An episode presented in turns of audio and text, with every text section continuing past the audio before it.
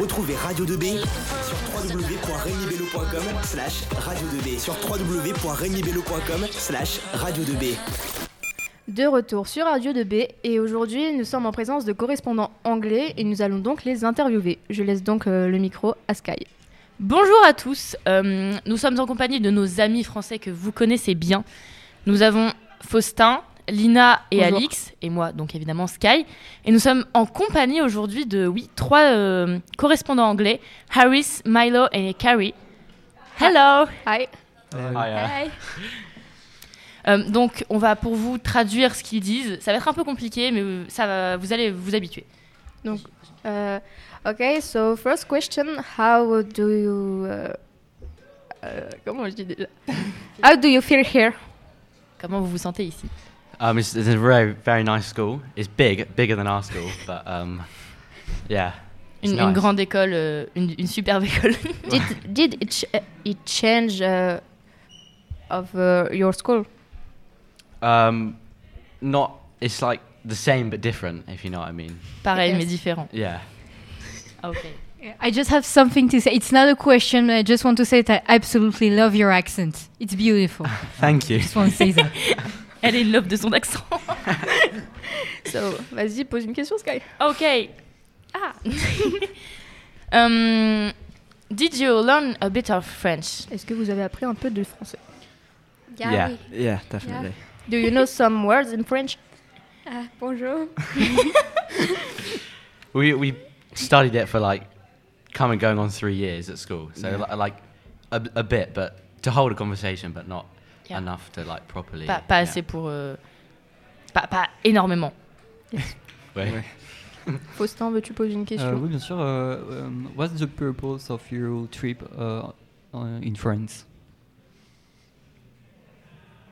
I think it's just to experience the culture, and we sit our GCSEs in three months, so it's like Mm. nice to experience it, like the language properly before we do our like the big test in French Mm. Ok. at the end. Yeah. On a oublié de traduire.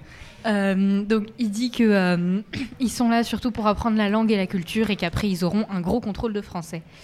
Um, how long are you going to stay in France? We're staying till Monday, and then well, we're going to Paris on Sunday, and then coming going back home on Monday. Where exactly are you going in Paris? I'm not sure to be honest. Because I'm from Paris, so maybe I know. Yeah, yeah, she, she's a Sky Parisian. traduit. Euh, ah, ah, oh, oh là là. Alors, euh, ils, ils sont arrivés hier soir et repartent lundi chez eux. mais Ils vont à Paris. C'est tout ce que je sais. Et euh, Alix vient de Paris, alors elle est intéressée. Bah moi aussi, c'est pas grave. Euh, Qu'est-ce qu'on dit Euh, Ah euh, non en fait non. Euh, do you feel, euh, non, do you find French difficult in the language or other things? Um, I think it's definitely, well, in some aspects it's harder than English because you've got to remember things like um, genders for words and um, Yeah. yeah. This there's- is very difficult to, re- to remember. yeah.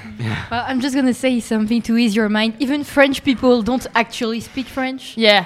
Like I, I we're- can't. Everybody's I- uh, I- bad at it. It's, it's okay. so, I prefer speaking English.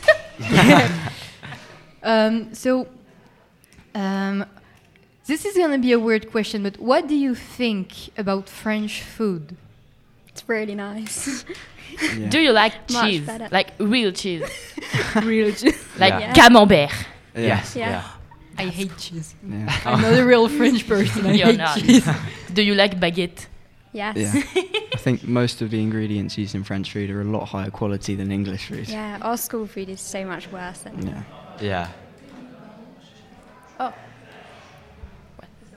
so, are you gonna have to leave? Ah, Possibly. I think I we're think gonna so. see the castle. Well, that's uh, that's sad.